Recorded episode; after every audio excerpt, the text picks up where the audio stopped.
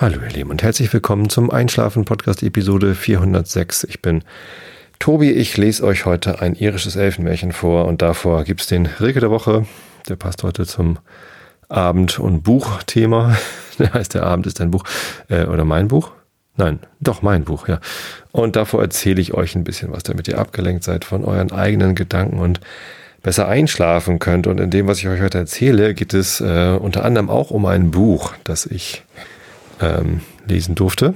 Ähm, aber bevor ich dazu komme, ein bisschen Housekeeping. Und zwar war ich heute im Fernsehen. Heute ist der 7. November 2017 und vor ein paar Tagen, genauer gesagt am Dienstag vergangener Woche, war der Jan Rimpel hier. Jan Rimpel ist ein äh, Filmemacher, also Autor und Filmproduzent. Ich weiß gar nicht, wie es genau ist. Und der ähm, wurde geschickt vom ARD-Buffet. Eine der Redakteurinnen im ARD-Buffet ist eine Hörerin. Hallo an dieser Stelle. und vielen Dank für die Einladung zu diesem Filmchen. Genau, dann haben wir einen kleinen Film gemacht, so vier Minuten oder so, und der lief heute im Fernsehen. Das war das erste Mal, dass ich in der ARD zu sehen war. Ich war ja schon mal im ZDF Infokanal, oder ich weiß nicht genau, äh, bei diesem elektrischen Reporter. Da war schon mal ein Filmteam hier und dann gab es auch mal einen Fernsehbericht im WDR-Fernsehen und im Schweizer Fernsehen war, glaube ich, auch mal was Kleines oder so. Aber das war jetzt zum ersten Mal ARD und damit, glaube ich, die bisher größte Reichweite. Ganz aufregend. Meine Mutter hat es gesehen und hat sich natürlich erstmal beschwert, dass dieser Herr Rimpel sich einfach in mein Bett legt. hat er natürlich gefragt und ähm, ich habe ihm das gerne erlaubt, weil ich das ganz lustig fand, die Idee, ähm, dass er das ausprobiert, zu meinem Podcast live einzuschlafen. Ähm, ja, schaut euch an. Ich habe den Link auf Facebook gepostet, findet ihr in der ARD Mediathek, wenn ihr da nach ARD Buffet sucht. Äh, die Sendung vom 7.11. ungefähr Minute, was war das, 24, glaube ich. 24, 20 oder so, habe ich es gefunden. Ja, das ist ganz lustig, könnt ihr mich mal sehen. Ja, und natürlich die Wollsocken sind wieder groß drin gewesen. Das war auch beim elektrischen Reporter schon so, dass irgendwie Nee, stimmt, als die, ähm, die Zeitung mal hier war, also war irgendwie ganz äh, prominent, wurden da meine Hausschuhe abgebildet. Da hatte ich auch noch andere an, da hatte ich diese, diese Strick, äh, an, wo mir dann auch mal eine Strickanleitung zugeschickt wurde. ähm, ja, die sind auch gar nicht so leicht zu kriegen. Meine Mutter hat irgendwie den Kontakt aufgetan zu einer ähm, Handwerkerin in Buxtehude, die diese Hausschuhe strickt. Und ja, irgend, irgendwer von euch, von einer, einer Hörerin hat mir mal eine Anleitung zugeschickt, wie man sie selber stricken kann, aber ich kann halt gar nicht stricken. Und meine Mutter hat jetzt diese gestrickt, die heute im Fernsehen waren. Äh, die sind so Filz, Filzpuschen einfach. Ich mag einfach warme Hausschuhe. Das ist, mag ich schon ganz gerne. Und ansonsten finden sie anscheinend nichts Spannendes, was man hier zeigen könnte. Ich weiß nicht. Tja, ähm, also mir hat es Spaß gemacht, das Ding zu drehen und ich finde es auch schön geworden. Also ich fühle mich da gut repräsentiert. Der Jan hat genau die Sätze rausgesucht, die mir wichtig gewesen sind. Ja, hat gut funktioniert. Ja. Ähm, das wollte ich sagen. Was wollte ich noch sagen? Achso, genau. Letzte Woche war Realitätsabgleich und davor war ich krank. Das hattet ihr auch in der Woche davor wahrscheinlich schon gehört. Deswegen sind jetzt drei Wochen vergangen seit der letzten Sendung. Ich habe immer ein schlechtes Gewissen, wenn ich dann auf dieses Video stoße, was auf meinem YouTube-Kanal ähm, als Begrüßung zu sehen ist. Und auch im Google Play Store als äh, App-Teaser gibt es ja dieses Video mit diesem Zeitraffer-Intro ähm, und der heftigen Gitarre und dann erkläre ich, wie der Einschlafen-Podcast funktioniert. Und da sage ich noch, dass ich mich einmal die Woche hier auf dieses Sofa setze. Und es ist tatsächlich immer noch genau dieses Sofa. Allerdings stand es noch anders. 90 Grad gedreht, als ich dieses YouTube-Video gedreht habe. Und ähm, ja, und ist, ja, ich, ich mache es halt nicht mal einmal die Woche, ist klar. Andererseits, ich mache es halt, ich mache halt jede Woche einen Podcast. Ähm, und wenn es nicht der Realitätsabgleich ist, dann ist es halt der Einschlafen-Podcast. Aber der Realitätsabgleich ist halt maximal alle zwei Wochen, im Moment auch eher seltener.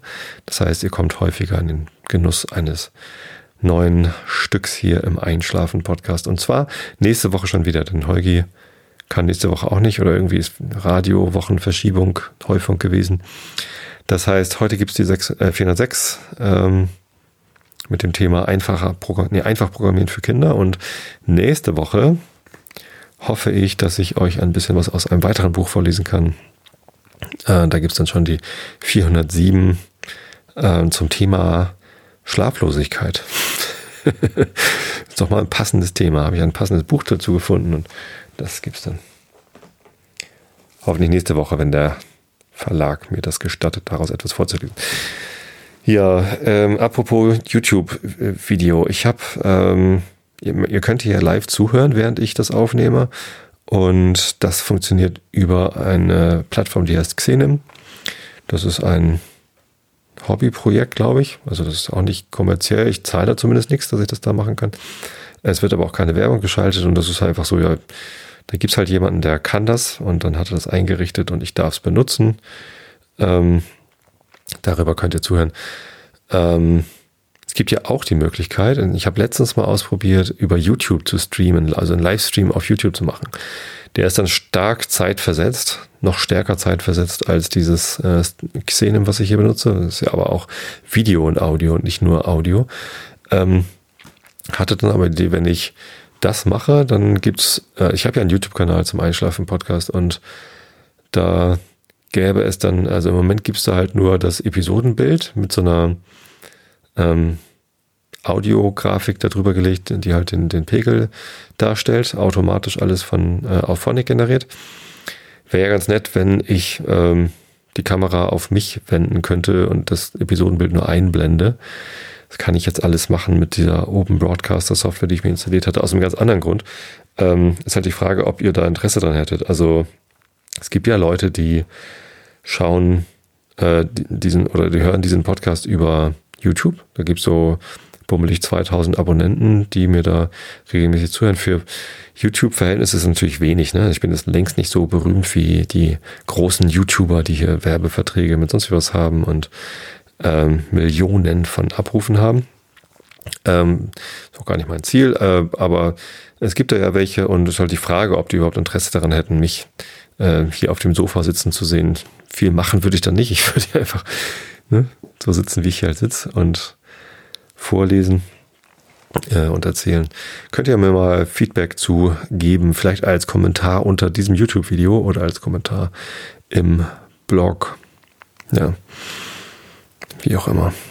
So, das war es zum Thema ähm, Housekeeping. Wobei, nee, eine äh, Bemerkung noch, und zwar hört man im Fernsehbeitrag vom ARD-Buffet heute, äh, wie ich anfange, einen Podcast aufzunehmen. Das war natürlich eine gestellte Szene. Das war ja auch am, am Nachmittag. Und, nee, mittags war das sogar. Zur Mittagszeit musste ich dann so tun, als ob ich hier einen Podcast aufnehme, damit der Jan äh, Videoaufnahmen macht. Das war übrigens wirklich sehr angenehmes Arbeiten mit ihm.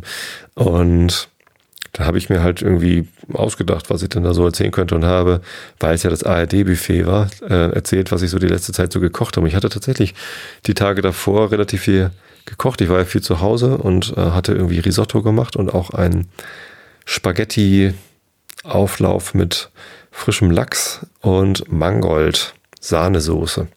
Das war sehr lecker. Ähm, vielleicht erzähle ich euch bei Gelegenheit davon, aber heute erstmal nicht, glaube ich.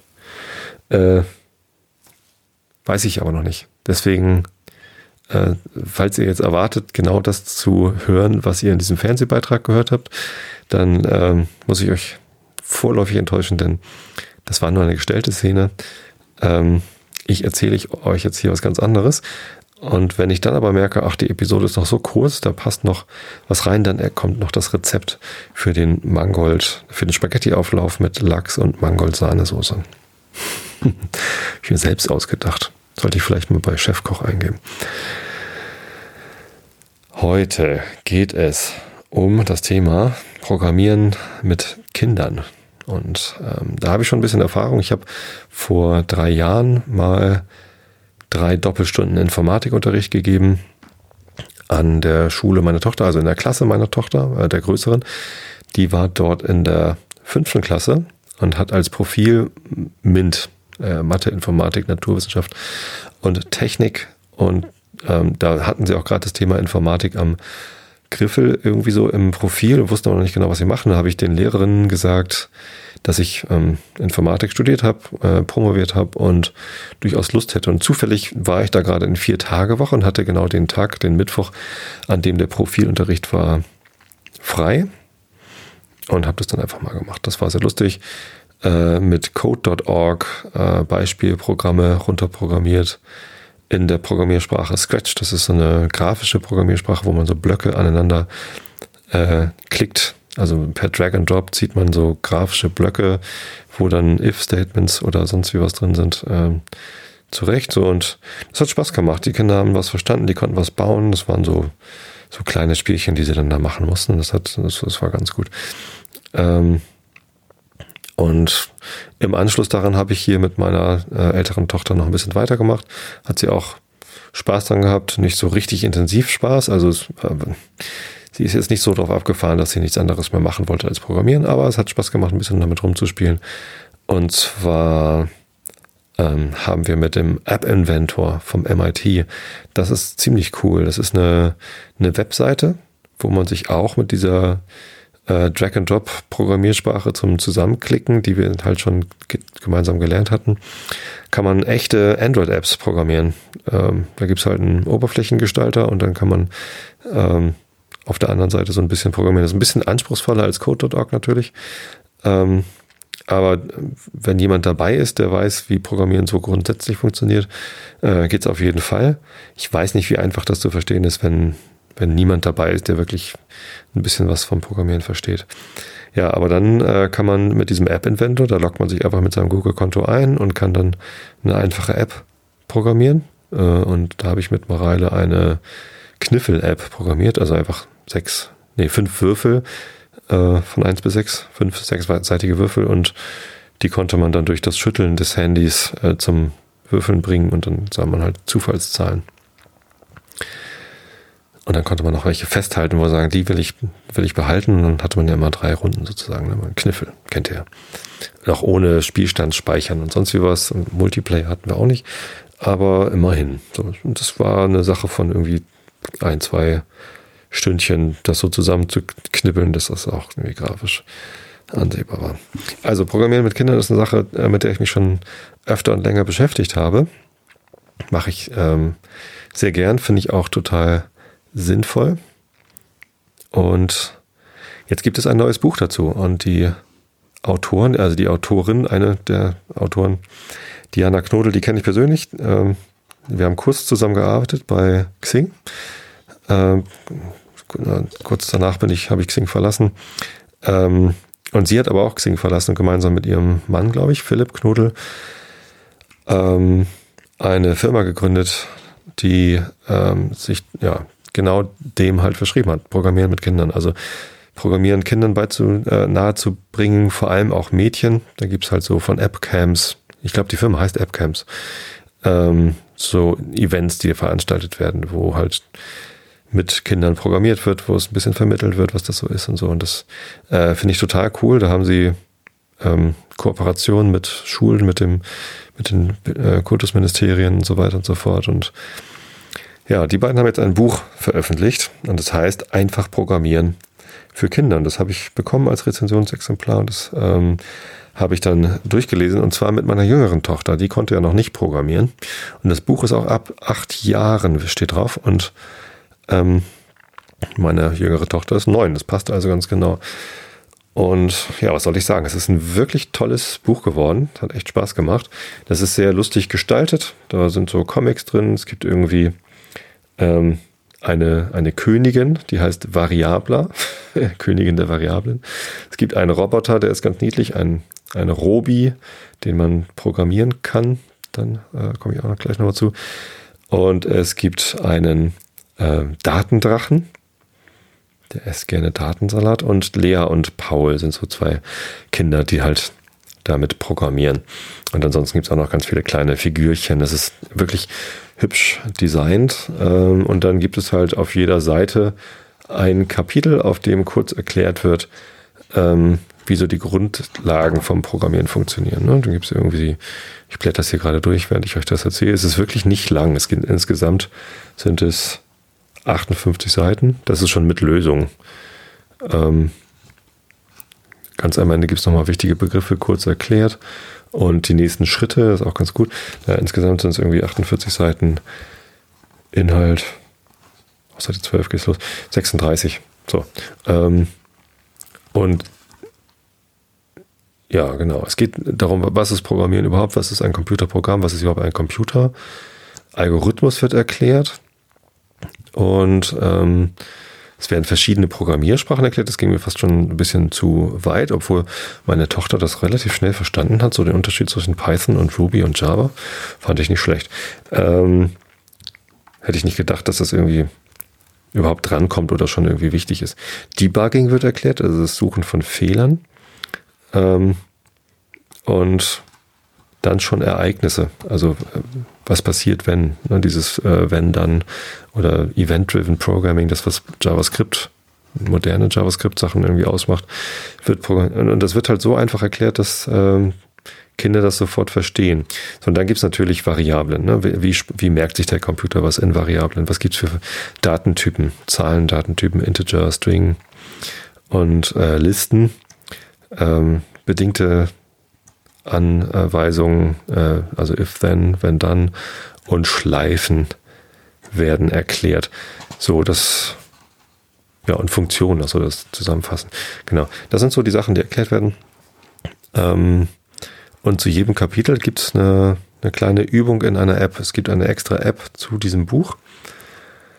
Und ähm, da klickt man einfach auf die Seitenzahl in dieser App und dann kann man ein kleines Spielchen machen. Das hat Lovis natürlich richtig viel Spaß gebracht, also meiner Tochter, ähm, dass sie nach jeder, jedem Kapitel, und die Kapitel sind immer nur eine Doppelseite groß, durfte sie halt am Handy was spielen. Äh, und hat sie ganz spielerisch irgendwie ja, programmieren gelernt.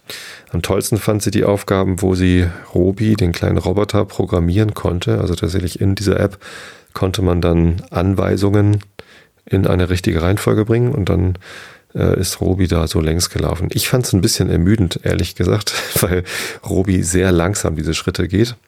Aber äh, Lovis hat es echt Spaß gemacht, das zu machen und auch dazu zu gucken, wie dann der kleine Roboter dann da so längs eiert.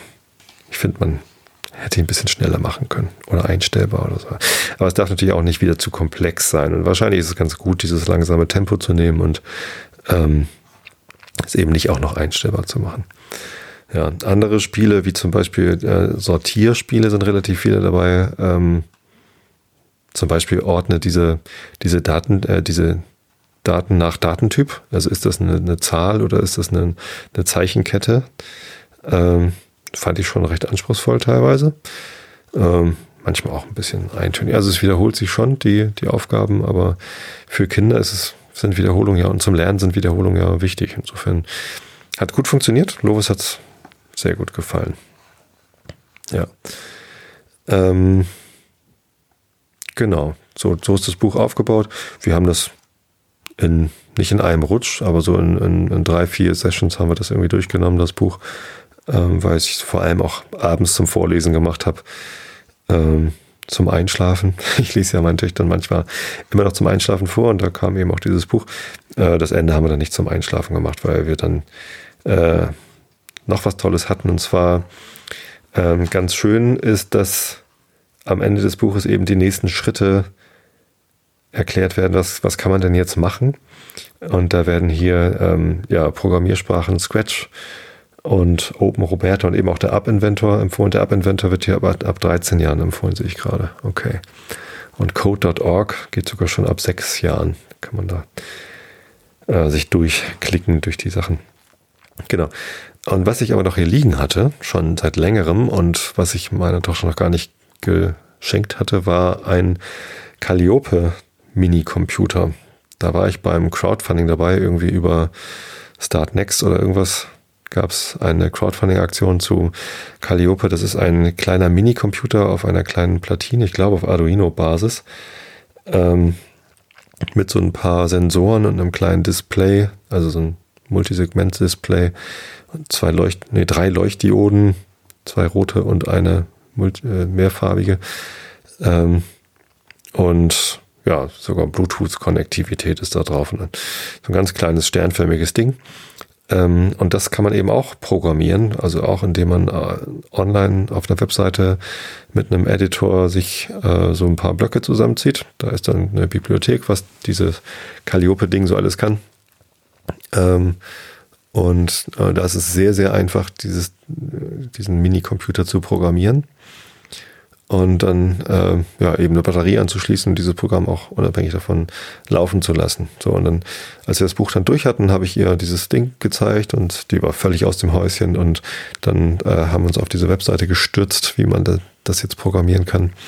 Dann hat sie gesehen, oh, das kann ja sogar Sound ausgeben, ist ein kleiner Lautsprecher drauf und äh, schwuppdiwupp hatte sie aus diesem Calliope Mini ein Metronom programmiert. Ne, das war äh, hat sie irgendwie ein bisschen irgendwie, guck mal, hier kommt Sound raus, bip, bip, bip hat's gemacht und ach, das klingt wie ein Metronom. Und dann hat sie ein Metronom programmiert, wo halt irgendwie ein Viervierteltakt rauskam und sie noch mit den Knöpfen da drauf die Geschwindigkeit einstellen konnte.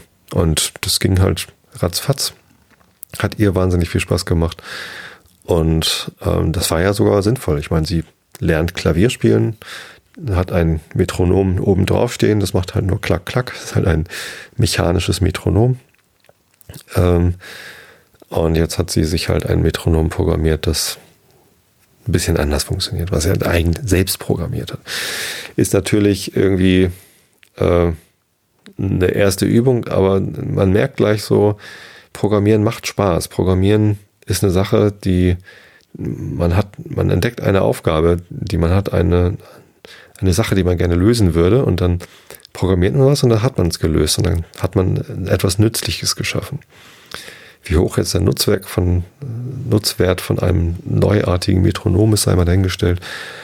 Aber also sie nutzt es jetzt auch gar nicht als Metronom, sondern übt halt einfach so Klavier. Sie spielt auch noch nicht viel zum Metronom, deswegen brauchst du nicht. Aber ähm, so funktioniert das halt. Das ist irgendwie ganz, ganz lustig, diesen Anreiz wiederzuerkennen, weil ich habe ja auch also gerade wenn man Open Source programmiert, als ich damals noch viel Open Source Programmierung mitgemacht habe, da, man macht halt was, was einen selbst reizt, wo man selbst ein Problem lösen möchte. Und dann, wenn man es dann gelöst hat, ist man glücklich und hat irgendwie die Welt verbessert.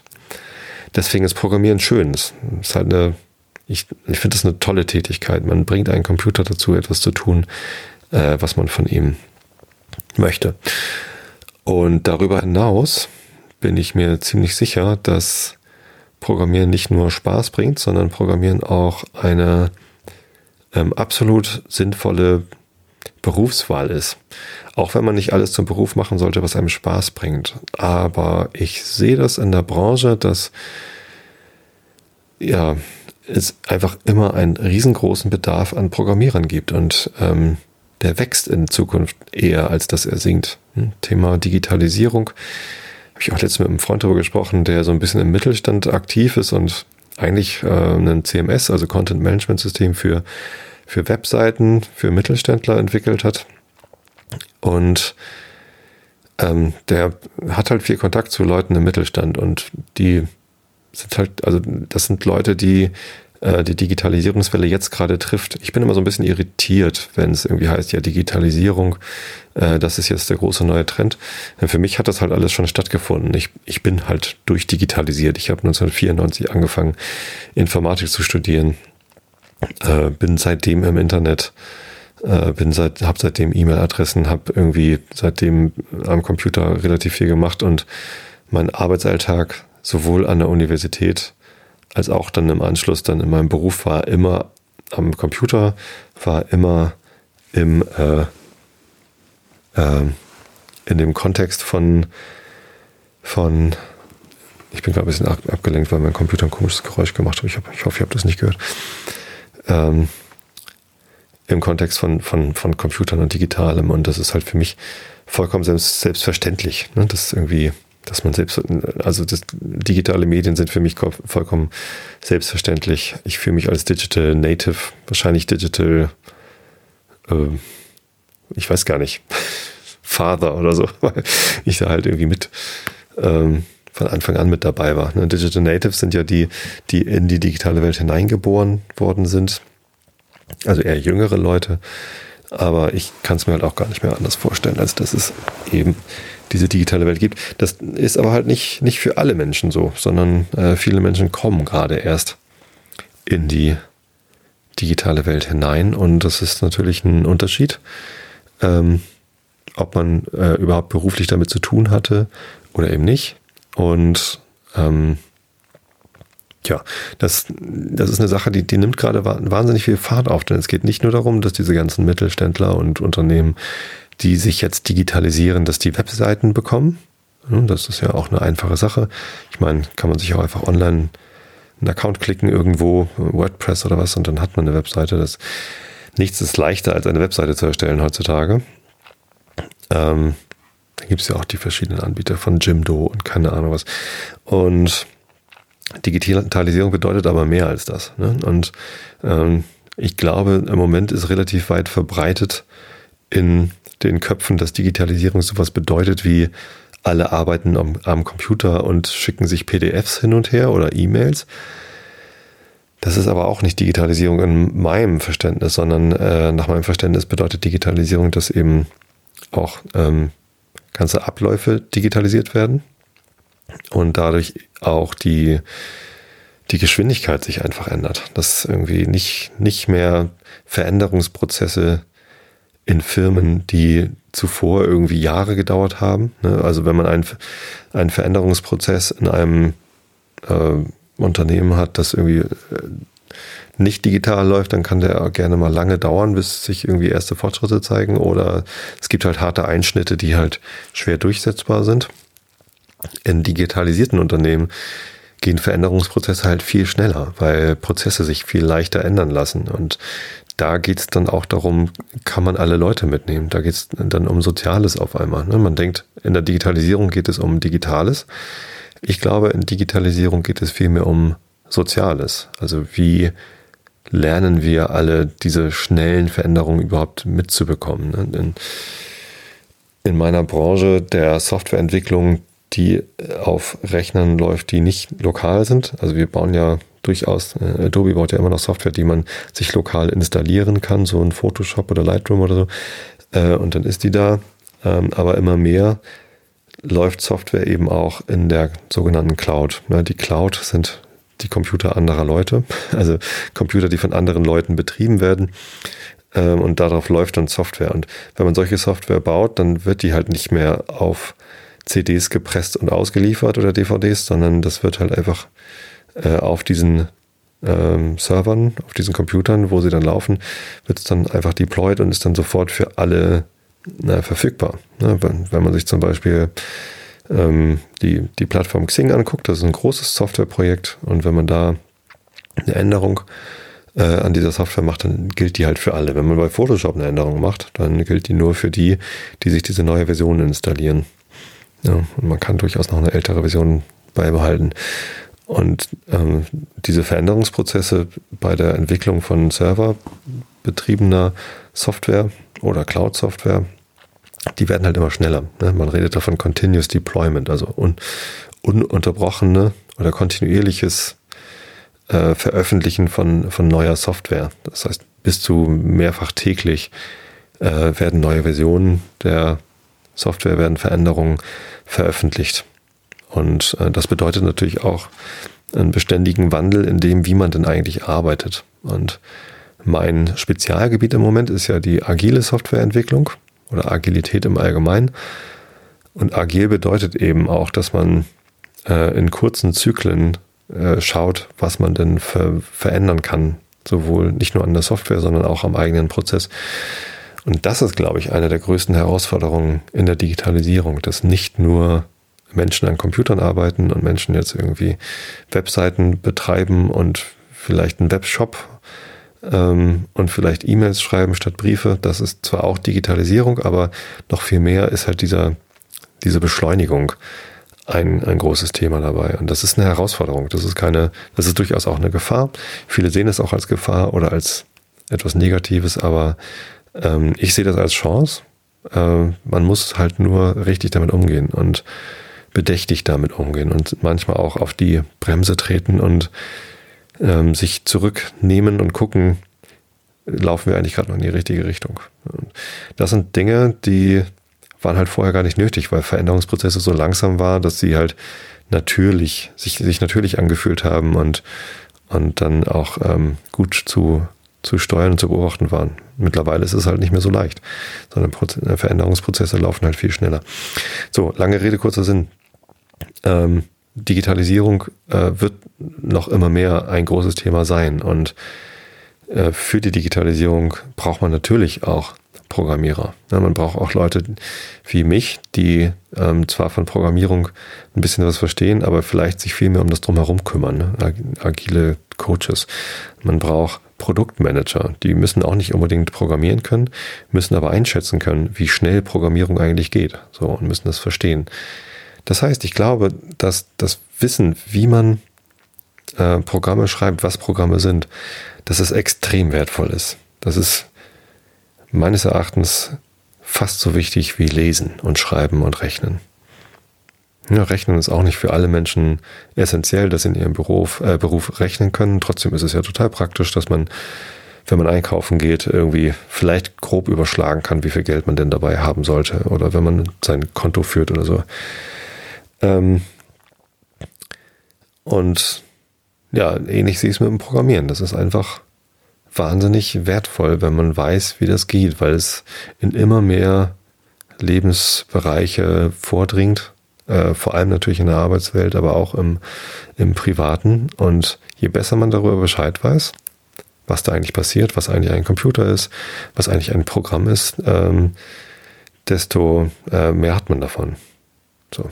Deswegen finde ich diesen ganzen Ansatz von Diana und Philipp ähm, total gut. Ich äh, finde das äußerst unterstützenswert und deswegen mache ich gerade auch so gerne Werbung für die. Nicht nur, weil ich ein tolles Buch bekommen habe und viel Spaß mit meiner Tochter dabei hatte, sondern weil ich wirklich denke, dass es sehr wertvoll ist, dass man schon Kinder da heranführt.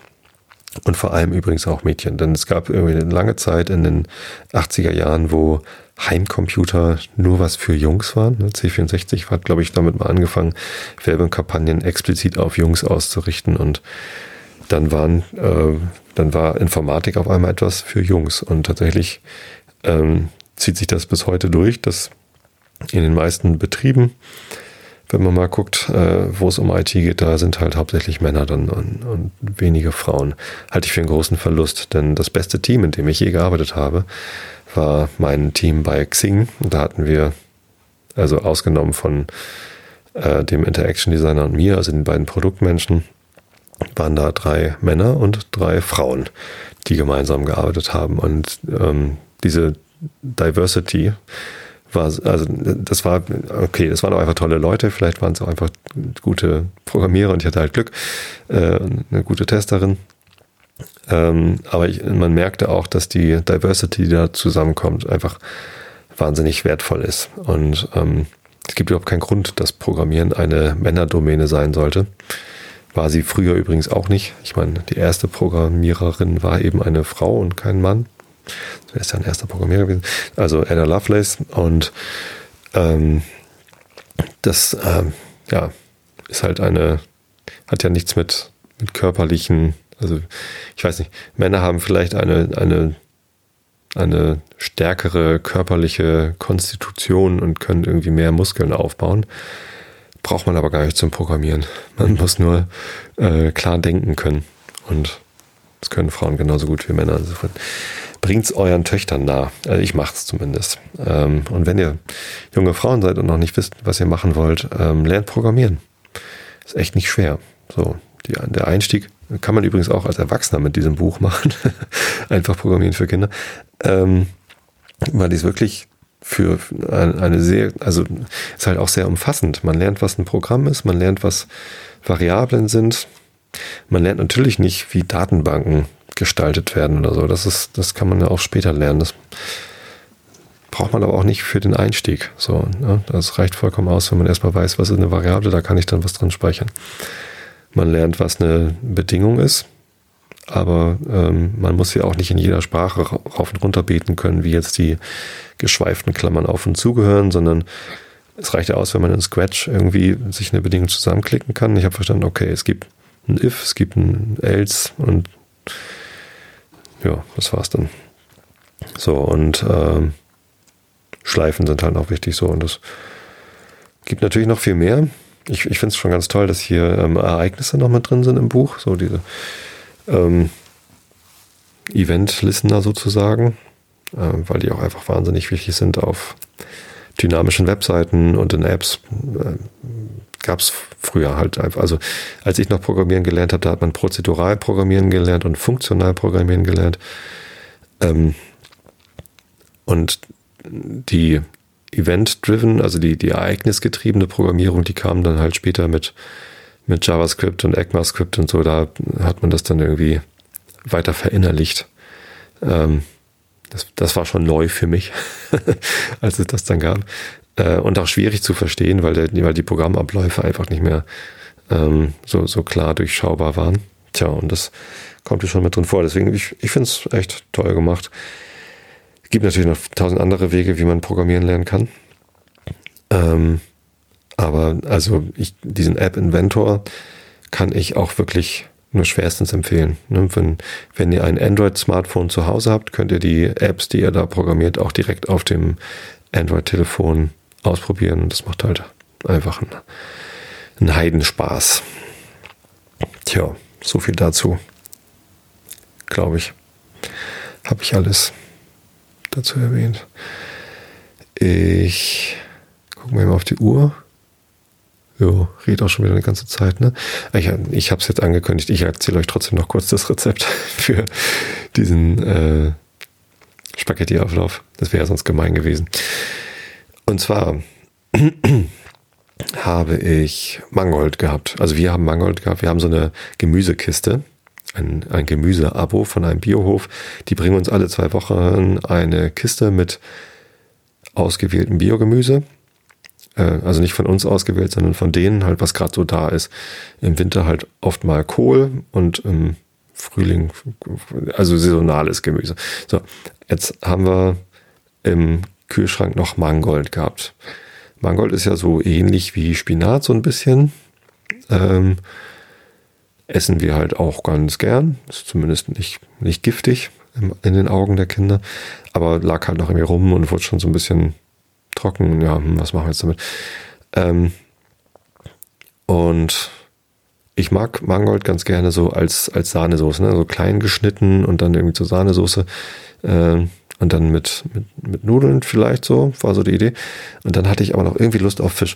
Und wir haben bei unserem Edeka im Nachbarort, bei Edeka Schreiber in Spritze, eine neue Fischtheke. Früher war da immer nur draußen irgendwie freitags, glaube ich, so ein Fischwagen. Und jetzt gibt es da eine Frischfischtheke. Und da wollte ich eh schon mal ausprobieren, wie das da so ist einzukaufen. Und da habe ich dann Lachs gesehen, so eine, so eine Lachsseite, äh, noch mit äh, auf der Haut sozusagen, für pff, ja, einen Preis. Das war schon okay. Und ähm, da habe ich einfach so, so, ein großes Stück Lachs gekauft auf der Haut, so vielleicht, ne, wie, wie breit sind die so? So 25 Zentimeter breit und so 30 Zentimeter lang, so dass es halt genau in eine Auflaufform passt bei uns. Und habe dann Spaghetti gekocht. Ähm, und während die kochten, habe ich dann schon mal den Mangold geputzt, klein geschnibbelt und in Brühe ähm, ganz kurz gekocht, eigentlich ein bisschen länger als blanchieren, so dass es noch ein bisschen knackig ist, aber nicht zu knackig. So, ähm, dann abgegossen, die Flüssigkeit aufgefangen und zu einer Sahnesoße verarbeitet und dann hinterher, als die Sahnesoße dann fertig war, also einfach die Brühe aus dem Mangold aufgefangen, ein äh, bisschen Sahne reingerührt. Aus irgendeinem Grund dachte ich, dass es dann schon dicklich werden würde, wurde es aber natürlich nicht. Äh, habe ich eine kleine Mehlschwitze gemacht, das ist ja auch ganz einfach, habe ich auch mal geübt eine Zeit lang. Ähm, weil ich noch irgendwie aus meiner Kindheit werbegeschädigt bin von Mondamin Fix Soßenbinder. Muss man ja angeblich Angst haben, dass wenn man nicht Mondamin Fix Soßenbinder benutzt, dass man dann Klümpchen hat in der, in der Soße. Das ist aber gar nicht der Fall. Man nimmt einfach ein Stück Butter, so, ein, so einen Knopf irgendwie, ähm, schmelzt ihn in einem Topf äh, kippt dann ein bisschen Mehl dazu und sammelt das Mehl dann mit der Butter auf, sodass dann so ein, hat man so ein Kügelchen, so ein Teigkügelchen sozusagen. Äh, wenn man eine helle Soße haben möchte, sollte man darauf achten, dass weder die Butter noch dieses Teigkügelchen äh, zu heiß wird oder halt braun wird. Einfach schnell rühren, nicht so heiß machen, dass es nicht, nicht dunkel wird. Äh, und dann gießt man nach und nach Flüssigkeit dazu. Und ich hatte ja jetzt diese äh, Brühe mit Mangoldgeschmack und ein bisschen Sahne. Und das habe ich dann ähm, da reingekippt und dann äh, löst sich das halt, diese, dieser Teig, Mehlteigkloß löst sich dann halt äh, da drin immer auf und dann merkt man, wie sich das halt andickt. Äh, und dann gießt man so viel Flüssigkeit dazu, dass, es, dass man eine gute Soßenkonsistenz hat. Ja, passte bei mir zufällig gerade. Diese Mengenverhältnis von Butter und Mehl, ähm, das mache ich halt irgendwie hab, äh, auf, nach Gefühl. Es kann dann auch mal schief gehen, dass man irgendwie viel zu viel Mehlschwitze hat und viel zu viel Flüssigkeit braucht. Ähm, ist wahrscheinlich besser, wenn man das genau weiß und genau abmisst, aber es ist auch okay, wenn man es einfach mal probiert. Gut. Ähm, dann hatte ich die Soße, dann hatte ich die Nudeln, fehlte noch der Lachs. Den habe ich einfach nur, ohne ihn großartig zu salzen oder zu säuern, ähm, ich habe gar nichts mit dem gemacht. Ich habe die Haut abgezogen, erst irgendwie ganz vorsichtig mit dem Messer, äh, dann aber mit dem Messer zu häufig so in, ins Lachsfleisch reingeschnitten. Am Ende habe ich die Haut einfach abgerissen, das geht auch. Ähm, zumindest das letzte Stück ging ganz gut.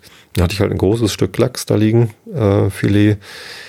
Ähm, einfach einmal in der Pfanne ähm, angebraten, sodass die Mitte noch äh, roh war, rosa, und aber außen schon so ein bisschen knusper. Und dann habe ich ein kleines bisschen, also die, ähm, ein kleines bisschen von der Soße in die Auflaufform getan, damit die eingefettet ist sozusagen. Eine Schicht Nudeln, dann äh, eine Schicht ähm, Mangold, so Sahnesoße, dann den Fisch, dann äh, wieder Nudeln, darauf dann nochmal Mangold, dass das richtig schön durchzieht durch alle Nudeln und den Fisch und dann mit Käse überbacken. Da hatte ich irgendwie, was hatte ich denn? Ich hatte einen, einen mittelalten Gouda und Parmesan habe ich zusammengemischt, also klein geraspelt und zusammengemischt und dann da drauf getan. Und so lange im Ofen gehabt, bis der Käse schön braun war oben. Das hat so ein Viertelstündchen gedauert. Und der Fisch war dann eben auch ganz durch. Ja, hat extrem lecker geschmeckt. Und jetzt, wo ich es irgendwie angeteasert hatte, ich habe extra übrigens, weil es ja das ARD-Buffet war, vom Kochen gesprochen, dass das mit in die Sendung kommt.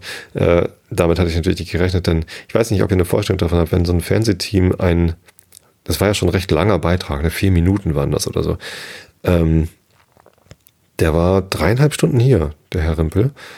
Und das wir haben nicht viel Pausen gemacht oder so, sondern äh, wir haben recht intensiv überlegt, was wollen wir filmen und dann haben wir gefilmt und wir haben noch, natürlich noch viel, viel mehr gefilmt als das, was jetzt in den Film reingekommen ist. Und ich meine, offensichtlich. Ich weiß nicht, wie viel Filmmaterial er am Ende gehabt hat, aber bestimmt äh, eine Stunde, anderthalb, ich weiß es nicht. So anderthalb Stunden Rohmaterial können das durchaus gewesen sein vielleicht eine Stunde, ich weiß es nicht. So reichlich. Ne? Und dass man das dann irgendwie auf vier Minuten runterkürzt, das ist halt wirklich eine Kunst. Und ähm, da sind auch einige Szenen rausgeflogen. Und ich hatte, als ich dann von diesem Essen erzählt habe, habe ich natürlich gedacht, wahrscheinlich fliegt das dann eh raus. Blindtext, der, der nicht mal richtig blind ist. Ja, aber wenn ich es schon anteasere, dann sollte dieses Rezept wenigstens bekommen. Vom Risotto hatte ich auch erzählt. Ähm, das mache ich dann in der nächsten Episode beim nächsten, bei der nächsten Buch. Oh, Rezension, Entschuldigung, das war an der Mikrofonständer. Ähm, kommen wir zum Reke der Woche. Der heißt und beginnt so, wie er heißt. Und deswegen lese ich ihn euch einfach vor. Der Abend ist mein Buch. Ihm prangen die Deckel purpurn in Damast. Ich löse seine goldenen Spangen mit kühlen Händen ohne Hast und lese seine erste Seite beglückt durch den vertrauten Ton und lese leiser seine zweite und seine dritte träum ich schon. Das sollte ich mir eigentlich auf die Homepage tun, oder? Das ist doch großartig. Das ist doch der Einschlafen-Podcast Rilke überhaupt schlechthin. Wunderbar. Und bei Damast muss ich natürlich an das Buch denken, was ich gerade meiner Tochter zum Einschlafen vorlese. Das ist Bella Bu, ein Kinderbuch über ein Gespenst, das mit äh, anderen Gespensten zusammen in einer Tuchfabrik lebt. Es ist sehr spannend, auch ein bisschen gruselig aber aus Sicht der Gespenster geschrieben. Für Gespenster sind andere Sachen gruselig als Gespenster. Und die sagen dann auch nicht gruselig, sondern uckig. Ganz niedlich. Zumindest gibt es in diesem Buch einen Herrn Torres Damast. Und an den musste ich natürlich eben denken. Was bleibt, ist das irische Elfenmärchen.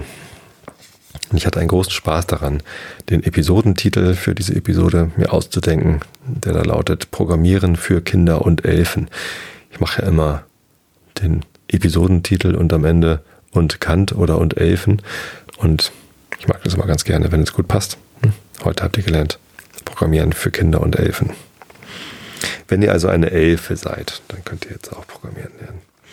In diesem Elfenmärchen geht es allerdings äh, jetzt weiter. Irische Elfenmärchen in der Übertragung der Brüder Grimm. Wir sind auf Seite 235 angekommen. Es beginnt ein neuer Abschnitt, das Land der Jugend. Und wir sind beim 23. Elfenmärchen namens Springwasser.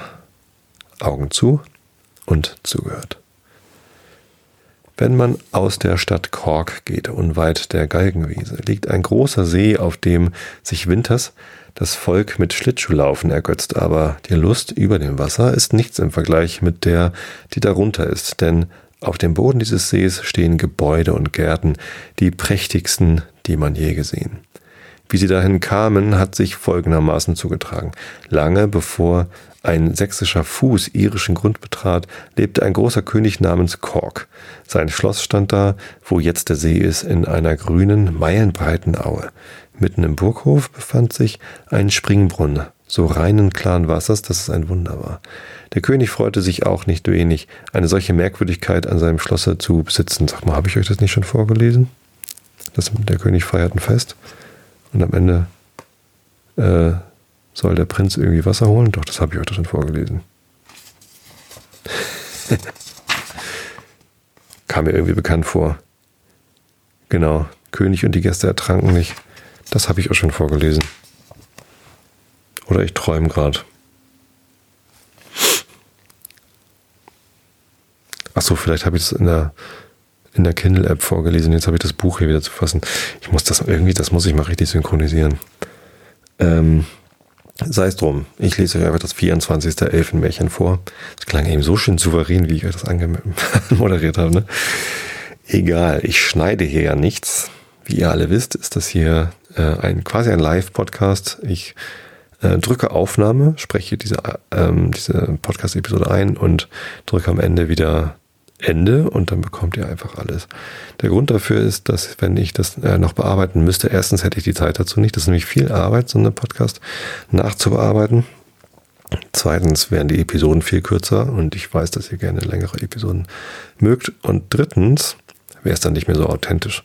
Ne, wenn ich diese ganzen Ams und Schmatzer und alles rausschneiden würde und solche Dinge, wie sie gerade eben passiert sind, dann wäre es halt nicht so authentisch, wie es jetzt ist. Und ich glaube, dass es genau dadurch so gut funktioniert. Hm. Oder ich rede mir das nur ein, damit ich die Arbeit nicht habe. okay, ich lese euch vor, der See Korib, das 24.11. Märchen, ab Seite 238. Jetzt aber Augen zu und zugehört. Nicht weit von dem See Corrib in der Grafschaft Galway lebte ein junges Paar, Cormac und Marie, die sich zärtlich liebten und deren Glück nichts im Wege zu stehen schien. Und auch das kommt mir schon wieder so bekannt vor. Was ist denn hier los? Vielleicht hätte ich mich mal besser vorbereiten sollen und nachgucken, was ich denn eigentlich schon vorgelesen habe. Soll ich das mal machen? Oder jemand schreibt es mir mal eben in den Chat. Wie sieht's aus? Lieber. Ähm, da ist der Einschlafen-Podcast. Ich kann mal gucken, mal bevor ich jetzt. Wann habe ich zuletzt Elfen vorgelesen? 404. Numerologie, Internet und Elfen. Steht leider nicht dran an der Episode. Doch da, der See Korib. Habe ich auch schon vorgelesen. Sag mal, habe ich vielleicht einfach das Lesezeichen falsch eingelegt? Ja. Gut, aber jetzt weiß ich es. Vielen Dank an Mo für die äh, für die Shownotes, aus denen ich gerade entnommen habe, dass das letzte Elfenmärchen, das ich vorgelesen habe, genau der See Korib war. Jetzt kommt also das 25. Elfenmärchen, Seite 240. Und ähm, ich glaube, das hatte ich noch nicht. Es heißt, die Kuh mit den sieben Fersen. Augen zu und zuhört. Lorenz Cotter besaß ein kleines Gut in der Gegend von dem See Gur und gedieh dabei, denn er war ein guter und fleißiger Mann, der bis, zu, bis an seinen Tod still und ruhig darauf gelebt haben würde, wenn ihn nicht ein Unglück betroffen hätte, von dem ihr sogleich hören sollt. Nah am Wasser gehörte ihm ein feines Stück Wiesenland, wie man es sich nicht besser wünschen kann, um dessen Ertrag er aber schmählich gebracht wurde und niemand konnte sagen durch wen. Ein Jahr um das andere fand es sich immer auf dieselbe Weise zugrund gerichtet. Die Einfriedung war im gehörigen Stand und kein Grenzstein verrückt. Des Nachbars Vieh konnte keinen Schaden gestiftet haben, denn es war gekoppelt. Aber wie es nun geschehen mochte, das Gras auf der Wiese wurde zu großem Verluste Lorenz völlig verdorben. Was in der weiten Welt soll ich nur anfangen, sagte Lorenz Cotter zu Thomas Welch, seinem Nachbar, einem ehrsamen Mann. Das bisschen Wiese, wofür ich schwere Abgaben entrichten muss, bringt mir so viel wie nichts ein, und die Zeiten sind bitter schlecht genug. Sie brauchten nicht noch schlimmer zu werden. Ihr redet wahr, Lorenz, versetzte Welsh. Die Zeiten sind bitter schlecht, aber ich glaube, wenn ihr bei Nacht wachen wollt, ihr könnt bald dahinter kommen. Michael und Dieter, meine beiden Jungen, sollen mit euch wachen. Es ist zum Erbarmen, dass ein so ehrlicher Mann wie ihr seid auf so schimpfliche Weise zugrunde gehen sollte. Diese Übereinkunft gemäß nahmen die folgende Nacht Lawrence Cotter und Welshs beiden Söhne ihren Posten in einer Ecke der Wiese. Es war eben Vollmond, der sein Licht über den ruhigen See ergoss. Kein Wölkchen war am Himmel zu sehen, kein Laut zu hören, als der Schrei der Wachteln, die sich einander über das Wasser hin zuriefen. Jungen, Jungen, sagte Lorenz, schaut auf, schaut auf, aber ums Leben macht kein Geräusch und rührt euch keinen Schritt, bis ich das Wort sage. Sie schauten und sahen eine dicke, fette Kuh in Begleitung von sieben milchweißen Fersen über die glatte Fläche des Sees sich nach der Wiese zu bewegen. Das, das ist nicht Tim Dwyers, des Pfeifers Kuh, die sich alles Fleisch von den Knochen getanzt hat, flüsterte Michael zu seinem Bruder. Oder Michel, eher, ne? Da ist, da ist kein A in dem Namen. Ihr Jungen, sprach jetzt Lawrence Cotter, der die saubere Kuh mit ihren sieben Fer weißen Fersen schönstens auf der Wiese angelangt sah, sucht mir zwischen sie und den See zu kommen. Wir wollen sie geradezu in den Pfandstall treiben, gleich viel wem sie gehören. Die Kuh musste aber diese Worte vernommen haben, denn augenblicklich wendete sie sich in größter Eile zu dem Ufer des Sees und sprang hinein, vor ihrer aller Augen. Hinter ihr liefen die sieben Fersen, doch die Jungen gewannen ihn den Vorsprung ab und hatten große Mühe, sich von dem See weg zu Lawrence Cotter hinzutreiben. Lawrence trieb die sieben Fersen in den Pfannstall. Es waren prächtige Tiere, und nachdem er sie da selbst drei Tage lang gehalten hatte, ohne dass sich ein Eigentümer meldete, so nahm er sie heraus und brachte sie auf eines seiner Grundstücke. Sie wuchsen und gediehen mächtig, bis in einer Nacht des Gatter offen gelassen wurde und des Morgens die sieben Fersen fort waren. Lawrence konnte nichts wieder von ihnen in Erfahrung bringen und ohne Zweifel waren sie in den See zurückgegangen. Woher sie nun kamen und welcher Welt sie zugehörten, Lawrence bekam ihretwegen kein Helmchen Gras mehr von der Wiese. Aus Verdruss gab er sich ans Trinken und der Trunk, sagt man, hat ihn getötet. Na, Alkohol ist schon gefährlich. Gut, jetzt haben wir es aber. Ein ganzes Elfenmärchen, auch ein kurzes. Ich wünsche euch allen eine gute Nacht. Schlaft recht gut. Schlafen ist gesund. Schlafen ist sehr wichtig für den Körper zum Regenerieren und für den Geist, um zur Ruhe zu kommen. Ah, und in diesem Sinne hört ihr uns, hören wir uns nächste Woche schon wieder. Ich danke an dieser Stelle nochmal Mo für die Shownotes für diese Sendung und Pia für das wunderbare Episodenbild, in dem sie Scratch-Elemente angeordnet hat. Sieht fast aus wie das ähm, Logo von Stack Overflow, der wichtigsten Webseite für Programmierer. also, gute Nacht, ihr Lieben. Hab euch alle lieb. Bis zum nächsten Mal.